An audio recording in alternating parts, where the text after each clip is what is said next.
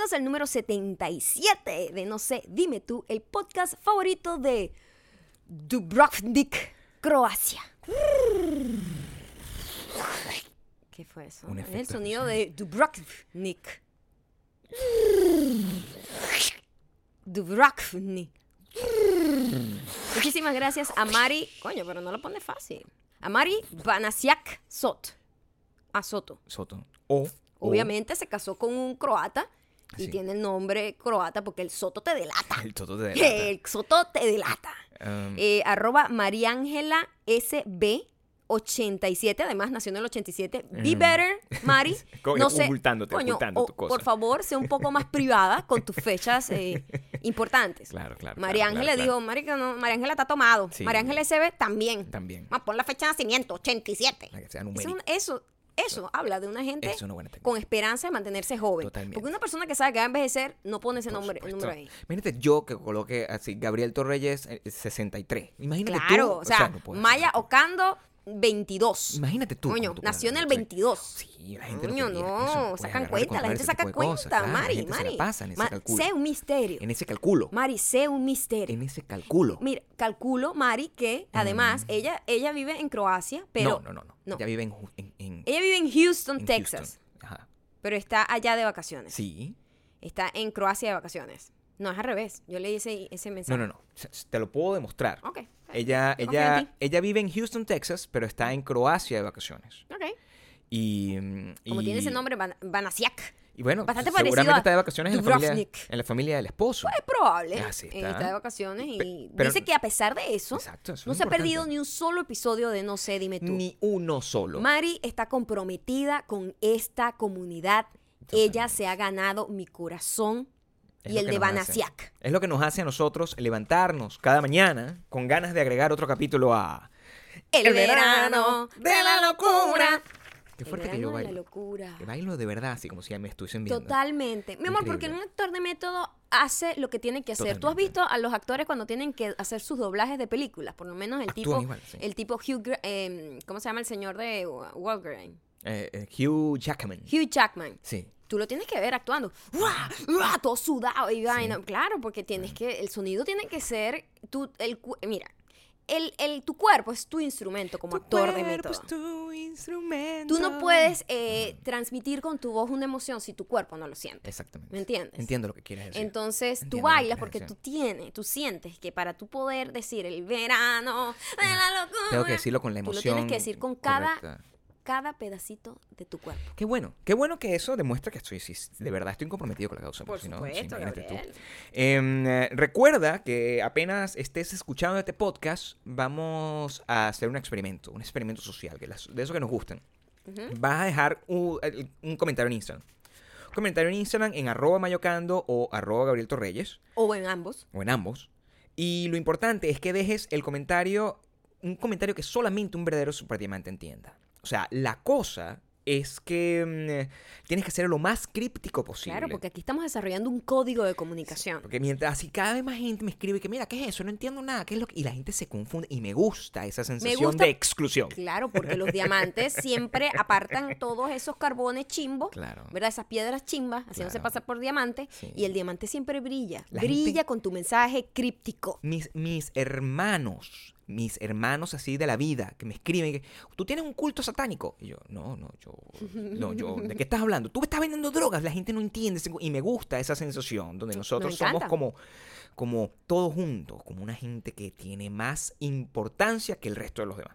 Eso es Pero en el mundo de, de, De todo. De todo. de- en, todo. en la tierra de Bacús lo eres. Entonces, deja lo que tú quieras. Deja un, un- un mensaje, una palabra, una frase sin sentido. Deja los elefantes azules. Deja lo que sea que haya salido solo de los podcasts. Picando el ojo. Agrega el emoji de picando el ojo. Para que la gente se confunda completamente. Eso es lo que tienes que hacer. Eso es lo que tienes que hacer. Así es, eh, vamos a confundir a la gente que no nos sigue, obviamente, Obviamente. en iTunes. Spotify, Audio. Pum. youtube.com slash, no sé, dime tú, YouTube.com slash mm, eh, Mayocanto. ¿no te acuerdas mi nombre? No, está, difícil. Está, está leyendo, estaba subiendo el- difícil el, saber. el guion. 13 años todavía. ¿Cómo te llamas tú? Arroba Maya youtube.com slash Gabriel Toreles. Maldita mujer. Ah, bueno. Ah, bueno. Y que la gente también tiene que agarrar y si nos tiene que agregar en eh, la lista de correos de widonbilon.com y que nos agreguen a su lista de contactos porque Para si que no no se están quejando. sí, Y después agarran y dicen, no, no me está llegando correo, para, por favor, pero ¿por qué no mandaste el correo? Lo mando todas las noches. Exactamente. Todas las putas noches. O sea, tienes que comportarte. Y nada, Hoy eso que venimos más calmados porque hoy no hay, no hay fútbol. Hoy no hay Hoy es un día de descanso, de emociones. Eh. Descanso y emociones. Las emociones están un poco más Ah, calmadas. eso es lo que quiere decir. es lo que quise decir, que las entiendo. emociones tienen un descanso hoy. Un descanso. Sí. Eh, Eh, ¿Por qué? ¿Por qué? Hoy es 4 de julio. Hoy es 4 de julio, es un día importante en este país. Mañana es eh, el, el- que cuando tú estás Ustedes lo están escuchando, escuchando el esto, 5 de julio. o sea que en Venezuela Venimos siempre del pasado. es una fecha importante. Tenemos también. un día del pasado. En, en Venezuela es una fecha importante. El 5 de julio, ¿cierto? El 5 de julio es una fecha importante. Ajá. Eh, pero sí, hoy es un día calmado, un día muy caliente. La calle está muy caliente. Veo la gente, la- hay mucha gente. eh, nosotros tenemos una relación extraña con el 4 de julio. Sí, Siempre, desde anoche ha comenzó. sido siempre acontecida. Anoche comenzó mal. Anoche estábamos como viendo televisión y de repente comenzaron unos fuegos artificiales y eso se pinta Eso mal. fue raro. porque Era muy da- temprano, era apenas 3 de julio. Sí, Estaba sonando unos fuegos artificiales fastidiosos. sí. Empieza la molestia. Empieza el fastidio. Eso es lo que genera. Eso- Cuando tú vives en una zona turística como esta, Sí. que ya, mm, ya se pone fastidiosa durante el verano, imagínate tú el día de la celebración de la Y independencia. uno a veces es muy iluso Sí. y dice, coño, yo voy a participar en estas actividades, voy a Mm. integrarme a este nuevo país que me abrió sus brazos y voy a Mm. tratar de entender la cultura desde adentro, Exacto. ¿verdad? Porque eh, tú cuando vives en otro país, no solamente tienes que respetar, sino tratar de adaptar también a tu vida esas nuevas culturas. No puede ser Porque ese basura. país te dio la oportunidad de estar ahí, Claro. eh, toda su gente está abriéndote los brazos Sí. y tú simplemente embrace. Claro. Entonces nosotros dijimos, bueno, y yo me acuerdo que nuestro primer encuentro con el 4 de julio fue en Chicago. Así en es. Chicago nosotros dijimos, teníamos nuestras bicis, teníamos una vida estudiantil muy bella, con una ciudad maravillosa, bellísima, y nos habían dicho que en el pier, al finalizar la noche, había un espectáculo de fuegos artificiales y que la gente iba para allá a hacer lo que los gringos aman hacer, adueñarse de un espacio, adueñarse de un espacio, hacer, hacer parrillada, barbecue, Barbecues. en Barbecues, la calle, así, sentados en la calle, que si uno lo hace, ¿verdad? En la marginalidad de- del barrio En- donde en uno vende, pueblo, uno viene, uno es una gente montuna, una gente así como de poca, ¿sabes? Sí, Categoría. Una, una gente que tú no quieres invitar, no quieres tener cerca en tu, Una- en tu vecindario. Imagínate una gente haciendo una parrillada Sí. en una plaza, ¿no? Cocinando salchicha en una plaza. Marginal, montuno. totalmente. Total. Aquí es cool. Aquí es cool. Entonces, a mí me parecía raro. Ey, era considerado cool, pero lo que nosotros vimos era la realidad. Es lo que te estoy diciendo. Cool en el sentido de que aquí es respetado, Exacto. aquí es como que Es todo el mundo lo hace. es lo esperado. Es lo normal. Exactamente. Y, y Es no es juzgado. No, es juzgado. Esa es la palabra Por todos menos por nosotros. Exacto. Nosotros agarramos nuestras bicis y dijimos, Oye, vamos a pasear la ciudad. Qué, Qué- día qué tan bonito, bello. un Qué día tan interesante. Porque sabes qué bonito, un calorcito en Chicago. calorcito en Donde pasas Chicago. como 10 meses pasando frío. tenemos un par de bicicletas, podemos agarrar y rodar tranquilos por eh, la ciudad en nuestra bicicleta, conocer un poco, um, todas esas cosas. Que Eso uno es se lo que uno creía que iba a pasar, ¿no? Mm, Empezamos a pasear y todo estaba bien. Fuimos Bastante a bien. comer brunch. Fuimos Sí. en bici al brunch. Sí, Le echamos bola porque esas bicicletas además eran... No era como la máquina. No es una bicicleta de velocidades. No. Es una bicicleta de estas de paseo. Es una bicicleta que es prácticamente una, una Harley sin motor. Después de este día, quiero que sepan, Mm. hay un antes y un después. Hay un antes y Hay, después. hay un antes y un después. Una rodilla mía más nunca dejó de funcionar. Ma- o sea, más nunca funcionó. bien después de este día. Quiero que sepan que tienen que entender eso. Ok. Nosotros estábamos inocentes. Siempre la gente inocente. a la, la aventura es inocencia a la, a- a la lindo. adversidad. Qué La lindo. aventura es la inocencia ante la adversidad. Porque tú te entregas. Tú no sabes Sí. qué va a pasar. Tú experimentas. Sí, tú y estábamos muy emocionados viviendo toda Claro. la, el primer pr- 4 de julio en Estados Unidos. Recuerdo, Vamos a ver qué tal. recuerdo con mi corazón, este, estaba lleno de energía. Creo que era un fin de semana, o no sé, porque No comimos recuerdo. brunch ese Eh, día. no sé, nosotros siempre que teníamos una oportunidad podíamos comer brunch, de cualquier forma. Después lo pagamos tarde, dos años después. podemos Pero- Sí, exacto, exactamente. Lo podemos asumir. Paseamos toda la ciudad, impresionante. Llegamos a lugares que ni, sab- ni habíamos conocido de la ciudad. Llegamos lejísimos. Yo no sé ni cuántos kil- Cuando eso no teníamos lo- nuestros tracking, nuestro reloj tracking. Porque si no, yo creo que ese día hubiésemos roto cualquier récord. Creo que medimos el, el- a, a nivel de millas nada más. O sea, teníamos como el Google Maps de alguna forma nos, que estaba como muy nuevo. De- Ujú. a- a- En el celular. En el celular. Y Ujú. como que empezamos como, wow, esto es demasiada distancia. Eso fue lo Demasiado. único O sea, yo no me acuerdo ni cuántos kilómetros recorrimos ese día, Bueno, es pero que, bueno. fue, han sido la mayor cantidad de kilómetros que hemos recorrido con bicicleta. Si usted- Ever, ever. Si usted vive en Chicago, usted puede imaginar y entender que nosotros estábamos, nuestra casa queda, eh, quedaba en downtown, cerca del West Loop, que se llama, ¿no? En el borde del West Loop. Y nosotros llegamos al norte de la ciudad, casi llegando a Evanston. O sea, una Sí. cosa... Eso fue primero el primer paseo que hicimos. Sí. Y cuando paseamos todo el mundo en el, en el, como en el jardín de sus casas, Claro. estaban haciendo su barbecue. Sí. Todo el mundo, todo el mundo, todo el mundo comiendo su barbecue que es- vamos a aclarar una cosa. Es un barbecue muy distinto a lo que uno cree que es un barbecue. Claro, o sea, los argentinos tienen su asado. El Ajá. asado, que es lo que uno más Que o es menos lo más entiende. parecido a nuestra, que nosotros le hicimos parrilla. La parrilla. Eh, es lo más parecido, que es literalmente carne, Sí. chorizo, carne asada. pollo, o sea, cualquier tipo de carne. Puede ser cualquier cosa, pero por lo general carne de cerdo. Al grill. Eh, perdón, carne de, de res. De res. Al grill. Eh, todo, a la- o sea, a la A parrilla. la- al, a carbón, pues. Claro, exacto, al Al carbón. exacto. Y con eso nosotros, los venezolanos, lo acompañamos con yuca, que no me acuerdo cómo se llama yuca en otro lado. Eh, em, no sé, pero es el plato más importante de Paraguay. Es cierto. Exacto. Eso Yuca, es lo único que sé. es- viste, siempre Eh, aprendiendo. Siempre no aprendiendo. Eh, yuca o ensaladita como pico de gallo, tipo de tipo pico de gallo, que es muy popular en, en México. la guasacaca. La eh, guasacaquita, sí. unas arepitas, unos bollitos que le decimos nosotros, Sí, bollitos, bollitos ricos. que es como la masa de la arepa pero sancochadito. Sí, rico, Mira, tú te rico. lanzas una parrilla venezolana o una parrilla argentina y tú lo que quieres es dormir, porque eso es una comilona que tú te lanzas. Yo me acuerdo que a mí, una vez nosotros celebramos en una Navidad haciendo una parrillada, pues nosotros en, en- en la casa de Maya en Punto Fijo, nosotros siempre teníamos como una experiencia eh, culinaria distinta a los 31 de Sí, diciembre. el 24 es la cena Sí, tradicional, pero sí. el 31 siempre hacemos pizza, hamburguesa, un eh, día- choripán. Un día hicimos eso y al Ujú. medio hasta un paro.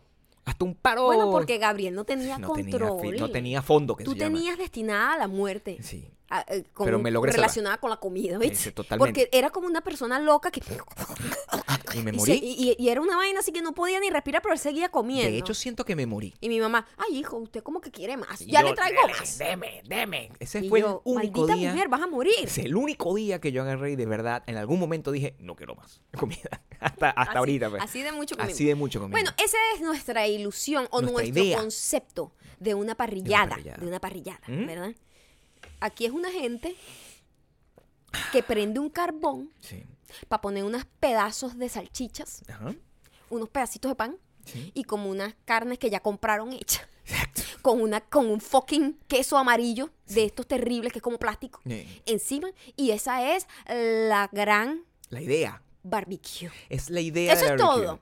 En Chicago estaba, y, y- y nosotros andamos con la bicicleta y era más un safari, en mi, a mi modo de ver, Eh, claro. que, una, que una celebración eh, de algo. Yo lo que estaba era tratando de entender De lo que veía. Claro, claro. Y me parecía muy curioso que estábamos frente a unos yates. Porque estábamos en lo que se llama la Marina de, eh, de Chicago, el que tiene un lago gigantesco, hermosísimo. El lago Michigan. Y mm, frente a, a- a esa marina es donde estaba la gente sin camisa, con unos chores de jean. La cosa más niche que tú te puedas la imaginar vaina más estaba ahí. horrenda. Niche, pero Todo lo que tú ves, niche. todo lo que tú ves en películas de Hollywood, de que los tipos así como todos buenotes, todos, oh, sí, barbecue, No, no. 4 of July, yes, America. Nietzsche. Una vaina que tú dices, Nietzsche. que es esta Nietzsche. marginalidad? Escuchando Sweet Home Alabama. O sea, a ese nivel, Nietzsche. Horrible, horrible. sí, muy feo. Y, y muy feo. cuando vimos eso dijimos, wow, qué, qué Sí, que- contraste con la realidad. Sí, qué, ¿Sí? qué- qué distinto lo que Hollywood nos vende con Sí, respecto a eso. sí. Nosotros seguimos adelante. Eh, no quiere decir que no ah, existe lo que se ve en las películas y series, pero digo, la gran mayoría se ve Nietzsche. Así, eso es Y, lo que y, digo, sí. bueno, después decidimos, tomamos una in- in- increíble decisión. Dijimos, bueno, vamos a hacer algo, vamos a hacer tiempo de recorrer muchos vecindarios para ver esta celebración Claro, de cerca. en distintos lugares. En este safari, Sí. distintas eh, estatus sociales también. Claro. Porque una cosa es un lado, otra cosa es otro. Exactamente. ¿Entiendes? Totalmente. Una cosa es el sur y otra cosa es el norte. En cualquier ciudad, una cosa es el este, otra cosa es el El oeste. este. Siempre hay una división. hay una división. Entonces nosotros queríamos ver todo. Claro, no nos mentimos en la parte candela de Chicago, porque no, No. no estaríamos contando esto No, de acá. estaríamos un poco muertitos. Muertos. Muertitos. Nietzsche.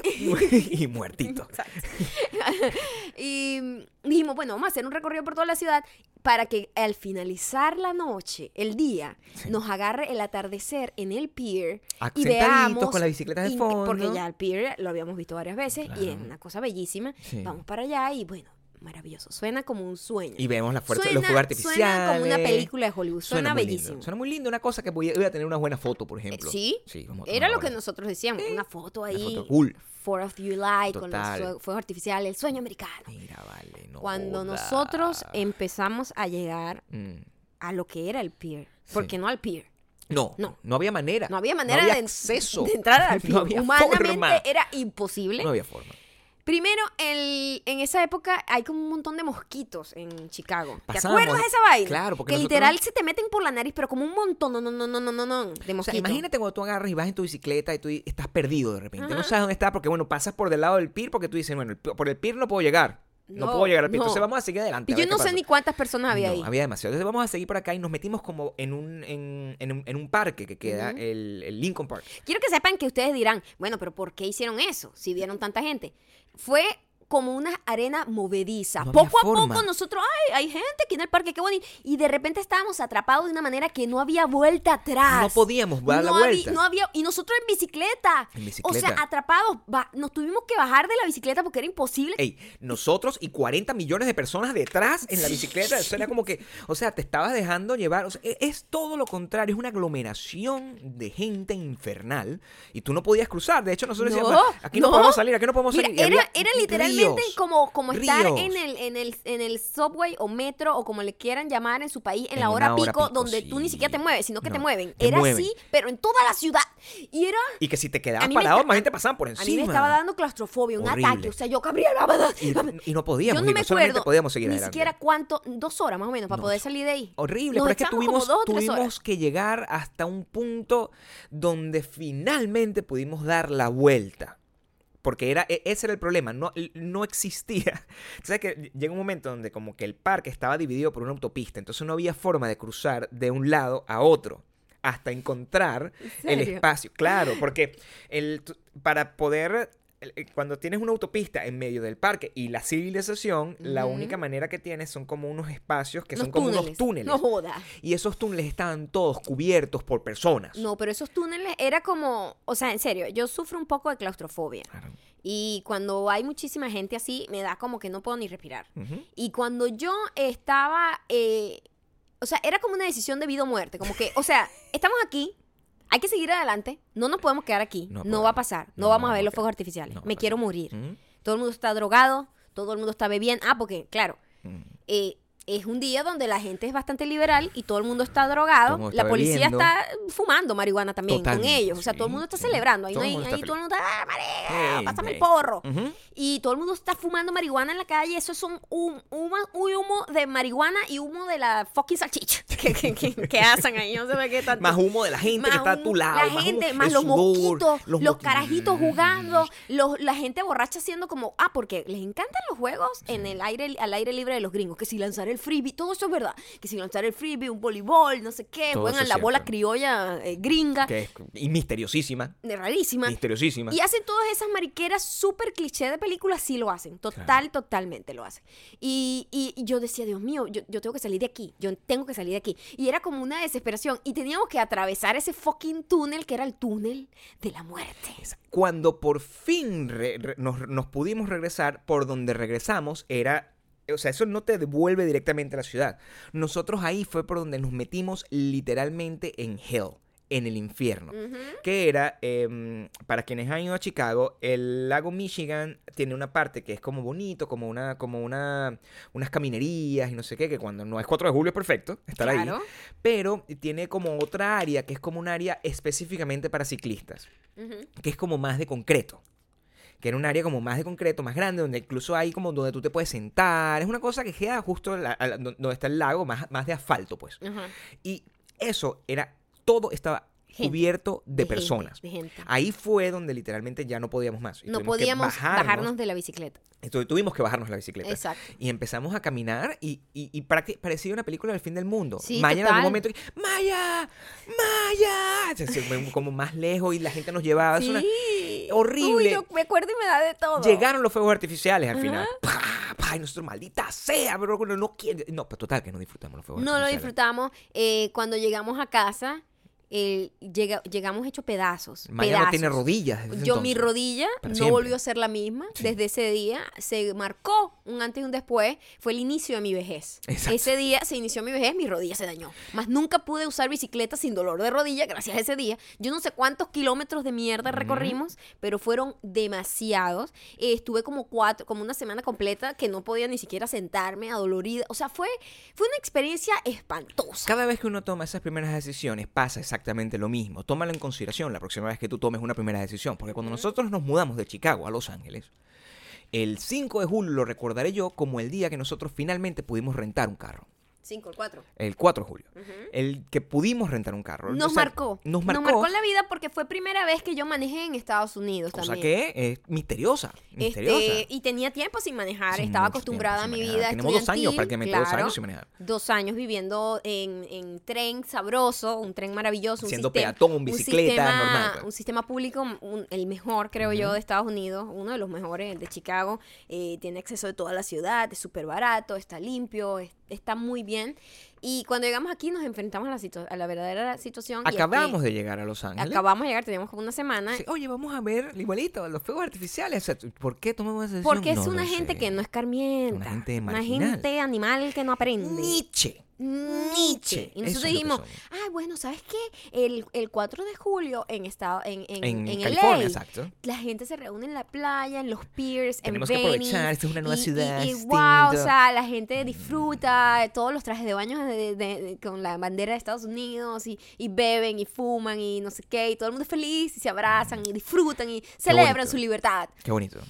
Em, Nosotros alquilamos el carro. Sí. Ese día fue la primera vez que manejé en Estados Unidos, lo cual, por... lo cual fue como, a mí, o sea, yo tenía 500 años manejando, pero fue como, wow, se me, qué arrecho. Tenía mucho tiempo sin manejar y segundo, en una ciudad que no Mm, conozco. Qué ciudad tan... Qué, qué autopista tan rara. Con unas autopistas grande. cabilla, porque Sí. aquí yo creo que hay como 10 o 20 autopistas. Yo no sé cuántas autopistas hay aquí en LA. Ujú. Muchísimas. Y son Ujú. gigantes. Son autopistas que tienen como 8 canales. O sea, es una vaina que son unos Que monstruos, son ¿no? atravesadas como por cuatro... eh, eh, Elevados, cuatro así. elevados arriba. o sea. Una vaina loca, ¿no? Y Mm. uno, ah, ¿para dónde que agarro? Aquí a la derecha. Y fucking Siri diciéndote mal las direcciones. Sí, sí, sí, con 50 mil salidas y no sé qué. Pero, Pero, igual, entonces dijimos, no, vamos a la playa. Claro, vamos lo- a la playa. Tenemos un carro. Así, es nos- 4 de julio. nos sentamos en el capó. sueño americano. ¡Nietzsche! Se nos había olvidado nuestra experiencia en el pier. Yo creo que pensamos que este carro nos daba algún tipo de... de, de protección. sí, como Por lo menos la rodilla no se me iba a joder. como que lo hacía yo. un poquito más controlado. Sí. eso fue lo que Eh, pensamos, cosa que evidentemente. Empezamos a, a llegar un No poco a Venice, ni siquiera a Venice per se. sí, Y otra vez nos volvimos a ver en la misma situación, pero en carro. en carro. Lo que es aún más, Más atemorizante. Total. Sí, estábamos No en unas callecitas, los que han estado en Venice, en Los Ángeles, les explico, es un, Venice es, es una ciudad de playa, playera, playera, Sí. donde las calles nada más pasa un carro, donde todo está así apretadito, donde las casas son súper playeras, todo el mundo surfea, todos los que viven ahí es para surfear, y todo el mundo está en bicicleta. Y todo el mundo Eh, está drogado. Todo el mundo está en bicicleta, patineta, drogado, eh, todo el mundo caminando, o sea, es una ciudad Todo que el mundo de- está en chore. Todo el mundo está... todo el peatón siempre tiene la razón. Sí, la, la- Y las nosotros mujeres no tienen... las mujeres no tienen, no No tienen, vergüenza tipo. andan Todo como el con el culo afuera. Descalzo, To- todo Era mundo está todo, descalzo. Imagínate eso el 4 de julio. Eso, está, eso es así en cada momento del año. Imagínate el 4 de julio. Me está dando, nosotros me no dando teníamos, un ataque de ansiedad. no teníamos manera de regresar. No teníamos manera de regresar. ¿No? Estábamos de No, nuevo estábamos atrapados, Horrible, atrapados sí. en un carro con mares de gente Sí. Que no dejaban pasar a los carros, pasar. obvio. Evidentemente, quiero que sepan que nosotros no llegamos a nuestro destino, una vez más. Logramos conseguir una, un outlet con el cual Cuando pudimos logramos salir de escapar ahí, lo que hicimos fue huir, pero Huir. como agarramos, Vete al lado agarramos la completamente I-10 distinto. y eso fue como dale, Y desde ese entonces, ya han pasado muchísimos años, ya cuatro. Desde ese entonces sabemos que en esta casa El 4 de julio no, no se celebra. no se hace nada. No se hace nada. No la hace celebración nada. es no hacer nada. Sí, de hecho, se toma para cosas muy cotidianas. O sea, fuimos a entrenar sin problemas. Eh, Más gente de la que me esperaba encontrar en el gimnasio. gente Gabriel. combinada. Gente combinada en las calles. Gente combinada. Gente, eh, Sí. mujeres así vestidas con, frane- con con franela blanco y blanco rojo. y rojo y el tipo con una franela azul, que eso es lo que más se vende en este Bueno, país. Que eso es lo. todas las- todos los gringos tienen camisas azules. Todos los lugares, todos de, de lo- de comida llenos completamente. Sí. Todo el mundo bronchando, todo el mundo borracho igual ya. Y nosotros nos regresamos. Y que, no, mira, vamos a hacer nuestro podcast. Vamos a encerrarnos. eh, vamos a hacer cosas normales. Esta gente se va a guardar. Sí, esta gente no quiere absolutamente. Yo ya he visto los fuegos artificiales en mi vida, los he visto. como- Sé que Además, son yo peligrosos. quiero ser honesta. Sí, sé peligroso. Sé honesta. Mira, y nosotros venimos de un país donde todo diciembre es fuegos artificiales. Mm, Esta gente con unos traqui traqui se vuelven loquitos. Sí. Un fuego artificial porque es legal ese día. Claro. Es el único día que es, es legal. todo, es como, es como The Entonces, Porch. O sea, es una cosa Y así. yo, como- marica, ¿qué es esta nichada? Sí. Es muy triste. Sí. Ellos creen que es como arrechísimo. No lo es. De Pero es porque simplemente pues es- tienen algo, es lo mismo de que salen y todos fuman, todos se drogan, eh, entonces lanzan dos traqui traqui y se sienten como, "Ah, qué recho. Mucha gente máximo". dice que como que es como la, ex- la experiencia, pero ya eso es tan, tan an- a- anacrónico. O ahorita lo que la gente está haciendo a nivel de, de espectáculo como tal, ahora son drones. O sea, después de lo que nosotros vivimos en, en- en las Olimpiadas, como todo eso, Claro, es- sí. y eso, algunas ciudades sustituyeron completamente los fuegos artificiales, pero claro, eso es lo que presenta la ciudad, lo que presenta, lo que presenta la gente normal, Nietzsche, Nietzsche, fuegos traqui, artificiales, traqui, traqui. Traqui traqui y estrellita. Traqui traqui y estrellita. Es eso, Y es así como, y a ellos les parece una locura que nosotros celebremos Navidad con traqui traqui y estrellita. Eso Es es como, ¿ah? Sigue sorprendiéndome el choque Es cultural. un choque cultural ahí si ustedes, dependiendo de la ciudad que estén, eh, ¿cómo, ¿cómo son las celebraciones eh, de las independencias de cada una? Porque todo, donde usted está, hay una celebración de independencia. Pero no menos te en España. Gabriel, no te alteres con el No, micrófono. eso es que me pegué. Menos en España. En España no hay celebración de independencia. Yo ¿En no sé qué es. Bueno, Ah, ellos ¿Dependencia son los conquistadores. ¿Independencia de quién? Ni en España ni en Inglaterra. Esos son los conquistadores. Yo no sé qué celebran ellos, ahora que lo estoy pensando. Pero aquí, aquí igual se levantaron muchas protestas el día de hoy, por supuesto. Este, un tema, estamos en unos, unos tiempos muy complicados y muy, y muy como contrastantes. Eh, hubo una tipa que, que está haciendo la protesta de, de que acaben con el ICE. El. ICE, que es como los que se encargan de perseguir a los inmigrantes que es indocumentados. la policía política. o sea, Exactamente. Y la tipa se montó en la Estatua de la Libertad Pero en Nueva York. ¿Estás viendo el nivel de mamarrachismo de la gente? No, pero todo el mundo está Entiendo praising a la tipa porque claro, lo sim- pero- y no, y la foto es arrechísima porque la tipa está como sentada en el pie, como si el pie de la estatua la estuviera pisando.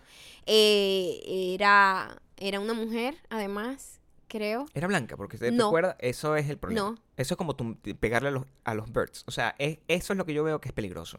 No, no, no, creo que era, creo que era afroamericana o puede ser afrolatina también, no Sí, sé, porque ok. se, está muy lejos. Era o más sea, oscura, pues. Está fucking montada, sí. Y, y es una rapera, debe ser, sí, eres una rapera local de allá de Nueva York. ¿La metieron presa? Yo no sé qué ha pasado con esa situación hasta ahorita, mientras estamos grabando, estaban tratando de bajarla. Ok. Eh, no tengo idea cómo coño se montó esa tipa ahí, porque de verdad se ve Ujú. como complicado de hacer. Pero la gente está aplaudiéndola porque es un acto como que, ah, qué de pinga, estás celebrando tu libertad y qué de pinga, el país de las oportunidades y tu fucking estatua que representa la libertad y la justicia y bla, bla, bla, y tú eres una mierda. Entonces, eh, Hoy- la gente hoy- cogió un- este día para eso también. Hoy me pasó eso en la mañana. Sabes que yo eh, tra- tradicionalmente, eh, viviendo, como tú habías dicho, pues viviendo en un país donde eh, que te acogió, ya tú tienes seis años viviendo en un país, ese país ya es tu casa, Ya tú sigues siendo de donde tú vienes, tú lo mantienes, pero bueno, tú te adaptas al país que está y tú, lo, tú celebras las cosas de ese país. Por supuesto. Y hoy por primera vez yo no hice el Happy 4th of July a mis sí, amigos. ¿verdad que no hay? Hay como un... No, y- Hay un... Y de hecho, Y, y revisé en el timeline, nadie lo nadie, hizo. nadie de los nuestros amigos gringos, gringos, gringos, Sí. que todos los años que hemos estado aquí siempre celebran el 4 de julio, Sí. siempre como que coño, vendrán momentos mejores, siempre tienen como su vaina, pero siempre celebran como su día. Hoy siento que no, que hay como un No. como un bittersweet protesta interna. Sí. Yo pienso que eso, eso es lo que pasó y tiene todo el sentido del mundo, porque no, no estamos viviendo tiempos eh, sencillos. O sea, muchas cosas están pasando. Hay Oh, muchas injusticias sociales y nos sienten como que es momento para celebrarlo, ¿no? ey, y de- el- hoy fue una noticia que incluso in- eh, estaba Venezuela involucrada y a mí me, Cuando yo me- vi Venezuela en los trending sí. eh, de acá, yo me asusté. yo dije. ¿qué pasó? Bueno, ¿Qué hizo resulta este que eh, se dice Sí. que Donald Trump le dijo a los, como a los cabecillas de, A, su- a sus aliados, pues, A su staff más a su cercano. staff más cercano que, Sí. bueno, pero ¿por qué no invadimos ya Venezuela? Pues? Así de Básicamente, eso fue sencillo. lo que o sea, hizo, lo que dijo fue así como, bueno, marico, pero ¿por qué tanto se tarda? ¿Por qué no invadimos Venezuela ya? En mi imaginación, lo que, lo, como funciona un presidente es básicamente tú estás ahí siempre reunido con un montón de gente, ¿no? Este pasa más tiempo tuiteando, pero hay eh, pasa pasa parte de su tiempo reunido. Y entonces él, le, le hacen como un estado de las cosas. Mira, así como, imagínate, bueno, no, este, tenemos un problema aquí con una gente que se está levantando aquí, no sé qué. Ah, bueno, pues, eh, está bien, eh, mándale candela. O sea, cualquier cosa que vaya a decir. Y de repente le dicen, mira, y, ajá, y, y Venezuela. No, están ahí con ese peo, no sé qué, tratando de, Eso fue en agosto del año pasado. Están con ese peo de la, la hiperinflación no sé qué, y nos están vendiendo el petróleo muy caro. Ah, pero ¿por qué no invadimos esa mierda y ya? Así mismo, porque el- hemos visto que funciona de esa manera. Entonces yo estoy lucubrando que eso fue lo que pasó.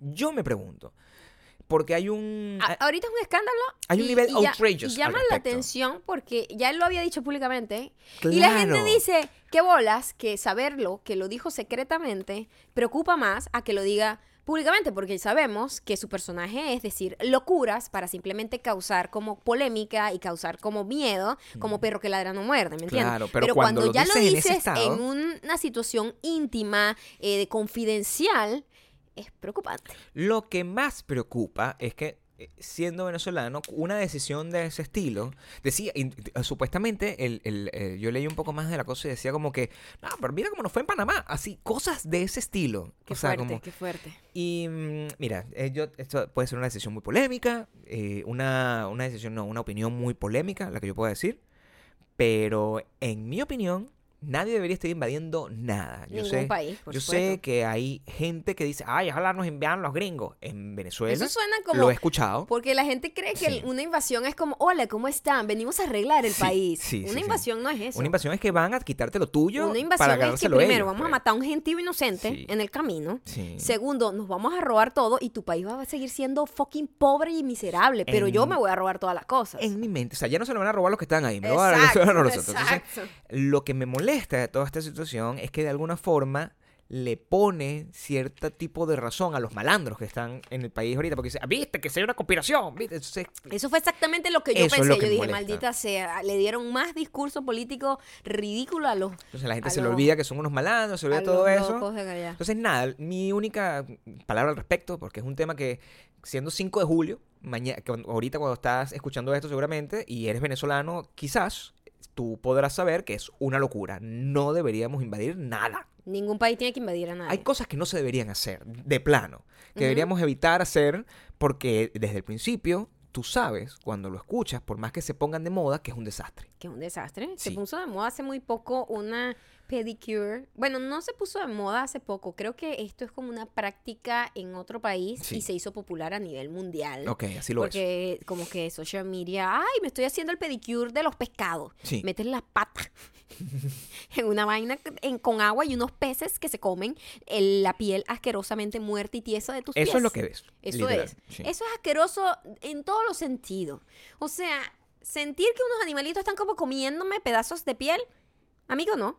No me importa qué tan bellos y suaves van a quedar mis no pies. siento que se sienta... No es una situación en la que quiero estar. Me, me imagino que es como... Debe sentirse efervescente, pero yo creo que- ¿Efervescente? Sí. O como, Como literalmente un tipo de tortura. Yo lo, No escucho, yo lo veo como, como, como una prueba de fear factor. Sí, bueno. O sea, es una vaina Nunca aterradora. dejaría que un pescado me toque las patitas para comerme nada. O sea, Mira, yo no, me meto al- yo no me meto a la playa por eso mismo. Yo no quiero que animales rozándome la piel.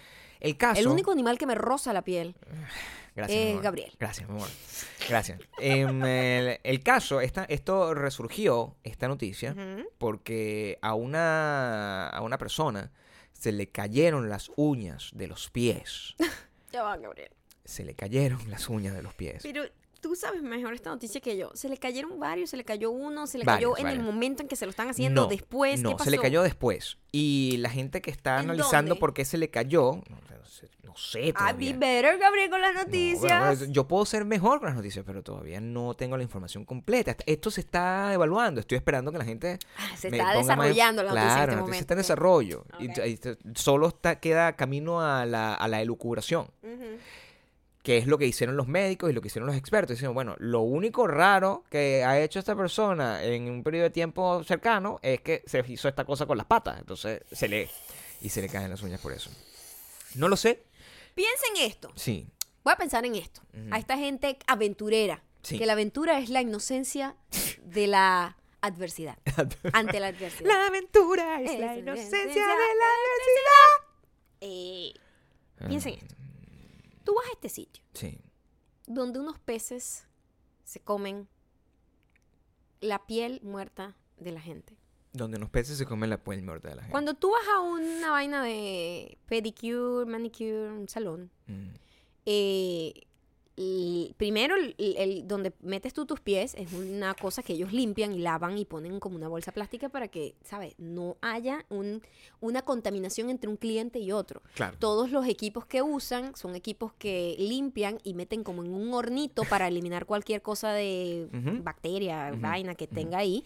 Y te lo traen todo limpio para un set nuevo de lima, todo este tipo de cosas. Nunca porque una infección por las uñas está garantizada si tú vas a compartir los mismos utensilios una persona con otra. Mm. ¿Usted cree que esta gente, cuando usted mete las patas ahí para que unos peces se come su asquerosidad, callos, sus callos, Mm. eh, esos peces, ellos sacan los peces secos los limpian, los, los, los pulen y los meten en un agua limpia? ¿O ¿Usted cree que esa es la misma agua que todo el mundo mete en las patas, donde los peces ya viven Mira, y tienen un propio ecosistema? la verdad, la verdad es una pregunta curiosa e importante. Claro. Yo, yo debo su, yo, yo debo pensar, debo pensar que ellos no hacen ese cambio. No hacen ese cambio. Sería muy, muy complicado. ¿Y cómo tú haces para que ese pez que se comió los callos de la maldita mujer no venga y te pegue la mierda que tenía la maldita? Porque la maldita mujer tiene pinta que tiene llagas en todos lados. Te lo digo. Totalmente. Porque comparte su cuerpo con muchos animales. BP roza su, su piel de- con muchos animales. BPH debe tener. Tiene que tener. Todos tienen. Tú sin esas pat. Todos tienen BPH. Todos los Aquí, bichos que aquí están. es, es popular. Total. Es como, es para ellos en, en este país es como. Todos tienen BPH. Quiero que sepan que nosotros nos hicimos un examen para tener la, la residencia de este país ¿Verdad? libre de qué locura que te hacen unos... ex- eh, pa- los que no sepan, hablando del 4 de julio, Sí. la libertad, aquí te hacen unos exámenes de enfermedades sexuales Rarísimo. para darte la residencia. Eso sí es lo... A mí me pareció rarísimo. Lo que la mayoría de la gente pone nervioso, pero nosotros estábamos, mira. yo le preguntaba, y yo, y, y- de, de hecho, cuando nos hicimos esa vaina siempre estábamos que, epa, Epa. cero enfermedad. Nada. Nosotros Limpios. La gente limpia. Agitando el papel así. Nos pasamos con el papelito en la mano El odiando. sí. Eh, pero yo le pregunté a la doctora como que, Mm. oye, me da curiosidad, o sea, no por nada, pero ¿por qué hacen este tipo de pruebas para, para una residencia? O sea, si una persona de repente le sale herpes, no le quitan la residencia. O sea, no entiendo. Sí, Explícame. Ella me decía, no. Se supone que esto se trata como una enfermedad de preocupación social y por eso es que te hacen como varios exámenes, no solamente esas, pero esas fueron, son las que más chocan, pues, Sí, suenan sí. raro. Que sí, ¿cuál era? Eh, Sífilis, sí, eh, vainas así. gonorrea, No, y entonces, y yo, ¿y cuál es el proceso si alguien da positivo? Ah, no, bueno, el proceso es que simplemente te obligan a que A te que hagas un tratamiento, tratamiento. y después te vuelves a hacer el examen y que ya te salgas Y bien. ahí es donde te pueden agarrar. Nosotros con el papel. Libre.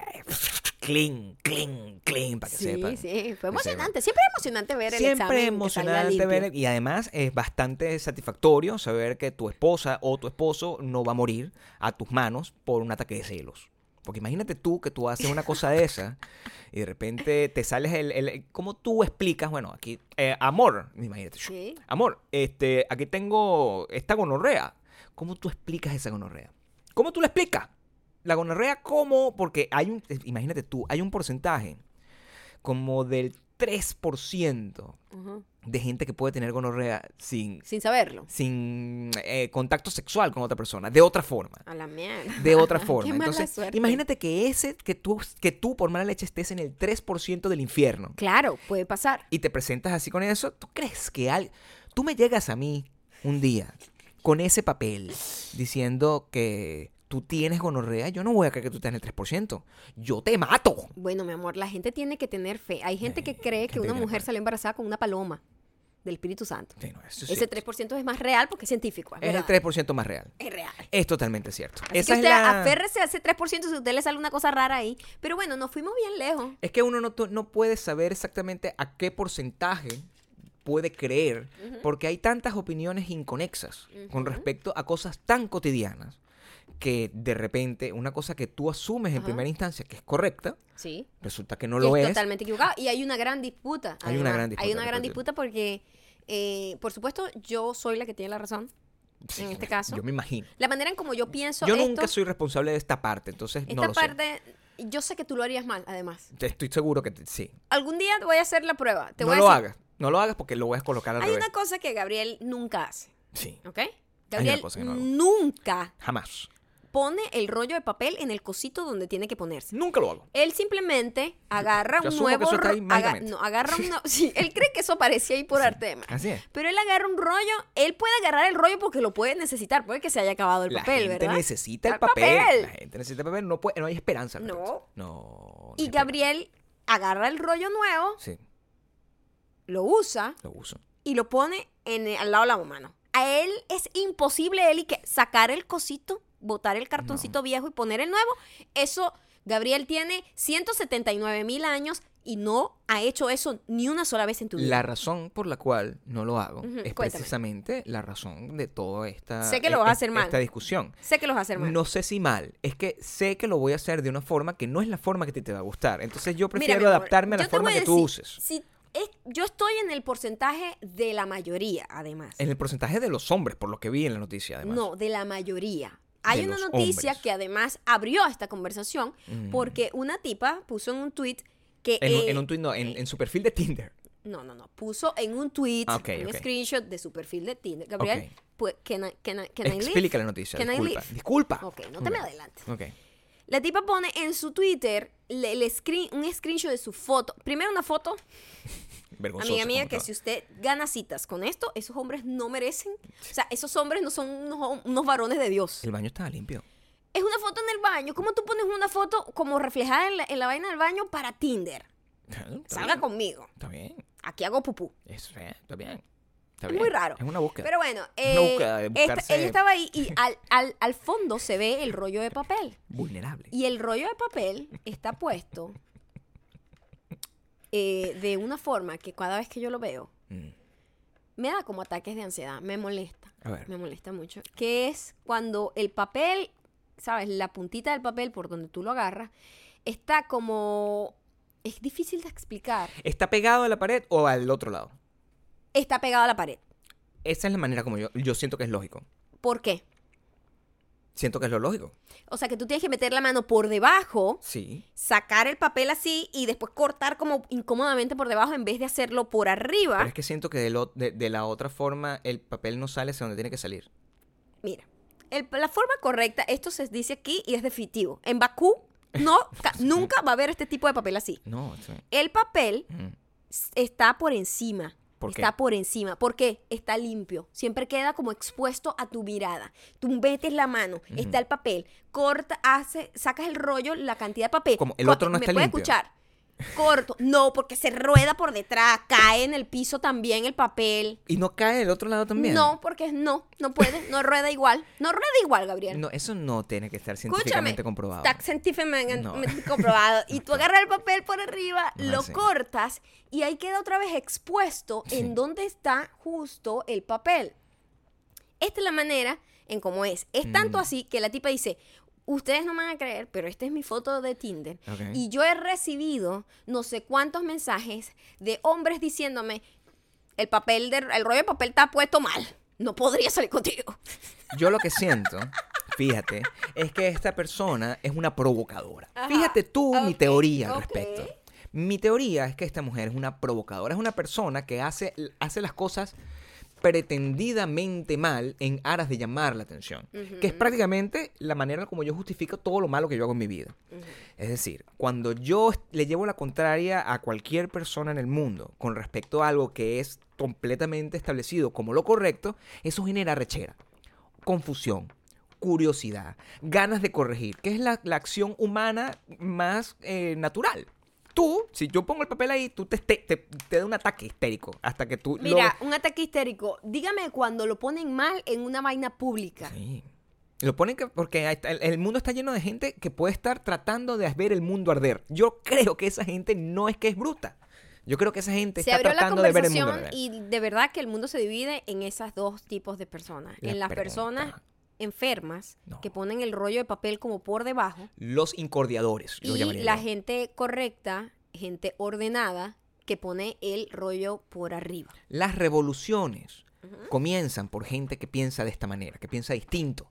Por gente que se atreve a voltear el papel. Hay gente que tiene una teoría, vi una que me llamó la atención Mm. y dice que evidentemente la forma correcta de ponerlo es por arriba, pero que ella lamentablemente tiene que ir en contra de su propia salud mental Mm. porque el fucking gato de ella Sí. juega con el papel y lo desbarata. Entonces lo tiene que poner a juro por debajo porque de esa manera da vuelta el rollo y no se sale el papel. Yo creo que todas esas son teorías impuestas, son, son racionalizaciones para tratar de, de- de anular la única realidad, que esa persona está cambiando la historia, de, la- de- eh, está iniciando una revolución, es como The Handmaid's Tale, es una cosa así, está cambiando la historia por poner el papel de una manera distinta.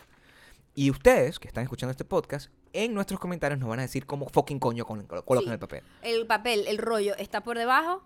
Oh, la la sí. puntita del papel está por debajo o está por encima? Piensa, antes de hacer... Analiza tu respuesta. Piensa antes de responder esto si tú quieres ser una follower o una disruptora. No se trata de ser follower ah, o disruptora. Disruptora. Se trata de ser una persona ordenada o cochina. La otra gente es cochina.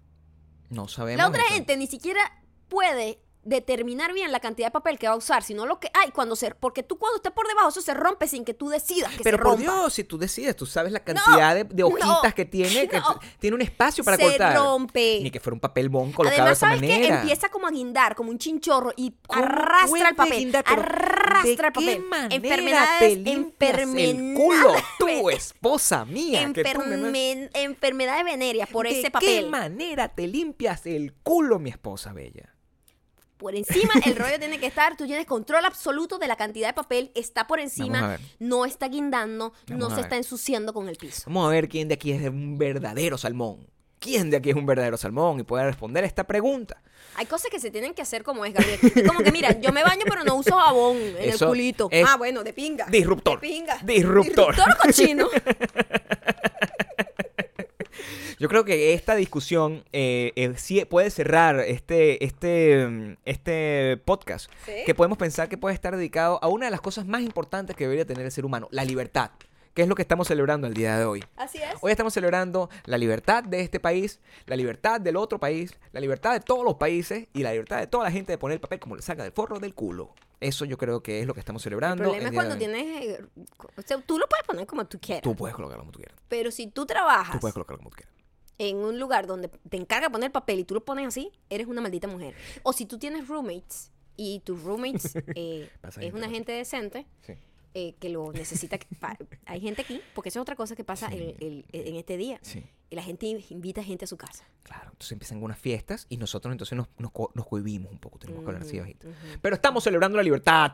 Gabriel, por favor, Estamos celebrando la libertad. no hables así. Yo creo que deberíamos ya ir a las recomendaciones. Recomendaciones, recomendaciones. re- Le, vas a dar la razón a la visita No. de los vecinos, No. que seguro dicen, tenemos unos marginales malditos que se la pasan, pasan pegando gritos. Nos van a mandar al ICE, te lo digo. Eh, Nos van a mandar al ICE. Sí, sí.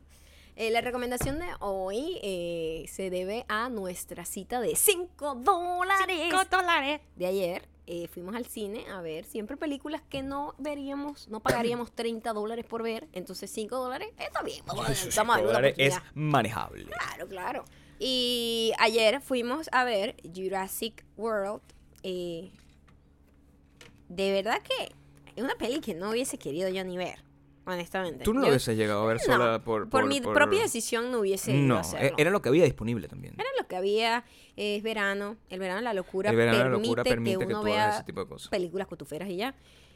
Y, oye, qué película tan estresante. Es una película que, en serio, solo vas a tener un descanso emocional por dos, tres minutos y después ya es como la parte final del juego entre Colombia e Inglaterra.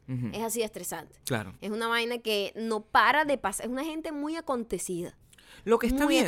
Porque cuando tú pagas dinero por el cine, sobre todo una cosa tan cara, tú esperas que eso te genere algún tipo de emoción. Porque sabes que es chimbo pagar 15 dólares para ver una película aburrida. O sea, sobre todo en verano. En verano tú estás esperando tener una, una película donde tú vas con tu novia y que tu novia agarre y te abrace cada vez que hay un sobresalto. ¡Ah! Y te abraza. Eso es lo que tú estás buscando en verano. Así, eso, ese es el éxito de las películas de terror. Ajá. O sea, una- vas a ver una película de terror y no te asusta. Es una mala película de terror. Claro. Una buena película de terror te asusta. Una Exacto. buena película de verano te emociona. Exacto. Te hace comer más cotufa. Sí, no, está entretenida. Claro. Por supuesto, este tipo de películas, o sea, Son no- predecibles, Son son- súper predecibles. Eh, tiene un humor bastante divertido. Chris Pratt a mí me cae muy bien. Sí. Me cae muy bien. Muy bien. Me cae muy bien.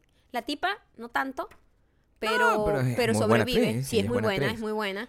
Y los Ella no tiene un Oscar, yo creo que ella tiene un Oscar. Maybe, no sé. Ella Es tiene- que hay o está- o hay- está nominada Hay por- tres pelirrojas que son la misma persona para mí. Ella está nominada. Eso es racista. De alguna manera es racista. De una manera Los pelirrojos no es una raza, pero retorcida es racista. Pelirrojo no es raza, pero está bien. No debería ser considerado raza. Por Dios, qué horrible lo que dices. No, es que no lo son.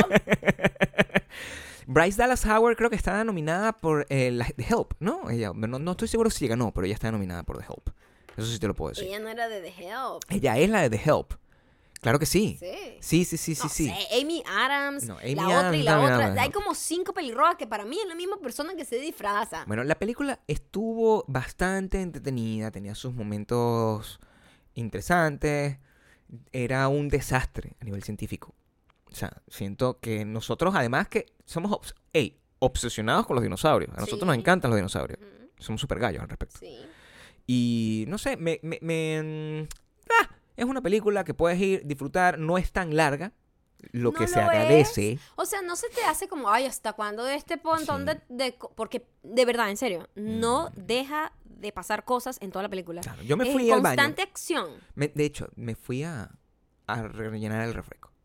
Sí, que al inicio de la película. Al y esos fueron los únicos minutos que no pasó nada. No pasó nada. Después de eso yo regresé y me estuve pegado, lo Sí. siento. No, pero está entretenido. Si te gustan las películas así de acción, eh, está como emocionante. Un dato curioso, quizás la razón es porque la película está muy bien dirigida, está dirigida por un eh, cineasta español eh, que se llama J.A. Bayona. Creo que nosotros en alguna oportunidad en el podcast hablamos de la película de A Monster Call, Sí. y que es una película bastante de fantasía, pero bastante particular, es una película muy personal de autor. Eh, y... mm, No tuvo el éxito que hubiese porque es una película muy es una personal. película muy... eh, y de verdad, si no la recomendamos, la recomendamos también. Se llama A Monster's La llamada de un monstruo. Sí, Es muy, muy bonita. Tiene... eh, es como fantasía, pero... Es como, como creepy, como Y él- rara. Y él también hizo El Orfanato, que es una película sí, aterradora. Entonces, nada, eh, probablemente la dirección hizo que la película esté bastante le, bien hecha. le agregó, claro que sí. Está bastante bien Sí. hecha. Véanla, eh, aprovechen que es en verano y si no, esperen a que llegue. Pero no es lo mismo, ¿eh? No es lo mismo ver el dinosaurio en una pantalla gigante. Esta Compras- sí creo que vale la pena verla en Sí. cine, honestamente. Sí, sí, porque sí, todo el rollo de los dinosaurios y los efectos especiales está cool. Está, muy cool, sí Está muy cool. Ahora vamos con Eh, Los grandes hits del verano con los comentarios. Comentario. Dale. Um,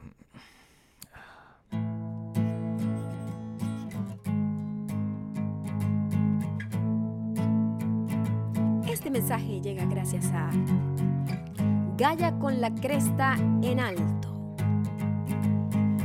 Gaya con la cresta en alto. Comentario más reco recomendaciones. A ver, encías sangrantes. Ya los escuché con pervertido placer y quizás por eso no llegué a la reunión que tenía. Oh, ¿qué hice? Me compré una pizza congelada, pervertida. con chorizo y queso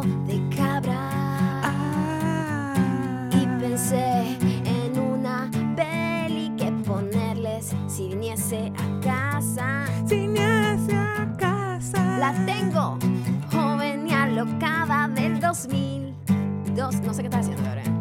Estoy tocando el coro porque es así como se hacen canciones que no sean siempre los mismos cuatro tonos. Es así, así, así.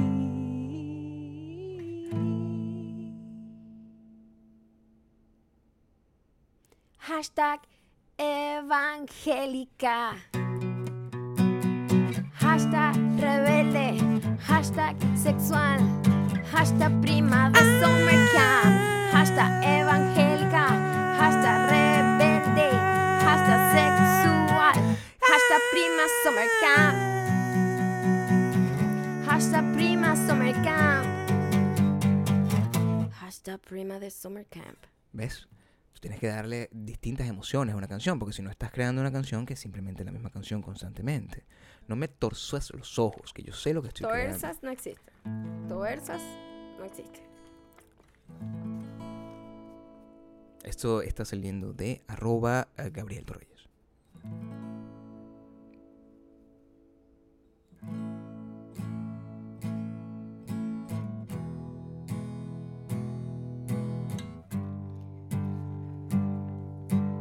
Este mensaje llega gracias a PauVG19.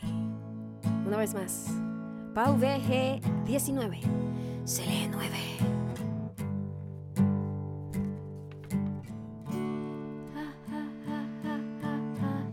Si pareces un malviviente pidiendo plata.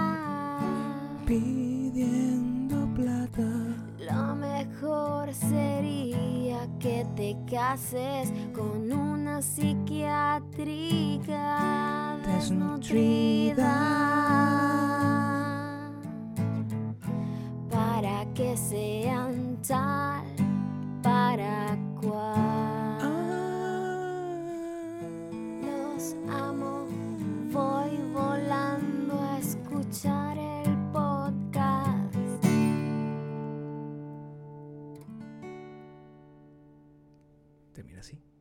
así, Termina como con así. un signo de interrogación. Termina así. Es una, es una canción que no sabes si se va a desarrollar.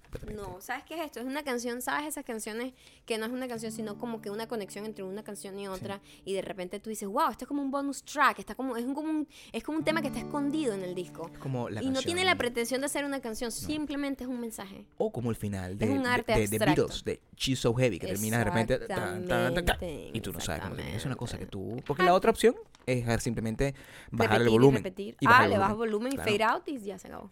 Pero yo puedo agarrar y utilizar ese mismo acorde, por ejemplo, Ujú. para la siguiente canción. La siguiente canción Sí. llega gracias a we.don'tbelong.com. Sabes que esos comentarios los puedes dejar cuando estás bloqueado con Facebook. Ok, Vamos a ver. mm, ok.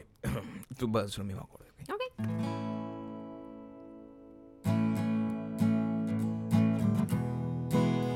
Arranca y arranca y yo te acompaño. Canta. Gracias a los podcasts soy una mejor persona. He salido de la piedra muchas veces. Deje de seguir a malditas mujeres en las redes sociales. Y aprendí que el descaro es la clave del éxito. Me nutre escucharlo. Me nutre escucharlo. Me nutre escucharlo.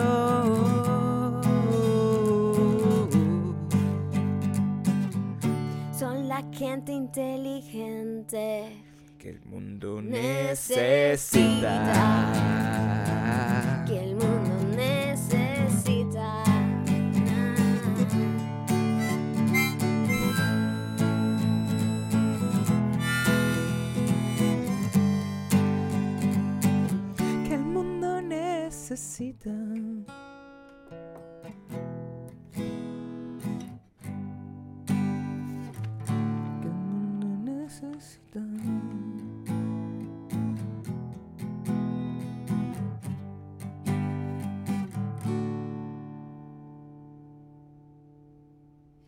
Muchísimas gracias por haber llegado hasta aquí. Síganos a través de Roma, yo cuando Torreyes, widomidom.com y toda la cosa. Y bueno, mañana llega otro episodio de El verano de la locura.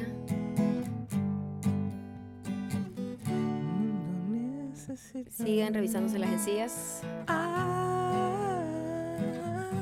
pero no dejen que los demás se la vean mucho, ¿eh? que el mundo necesita.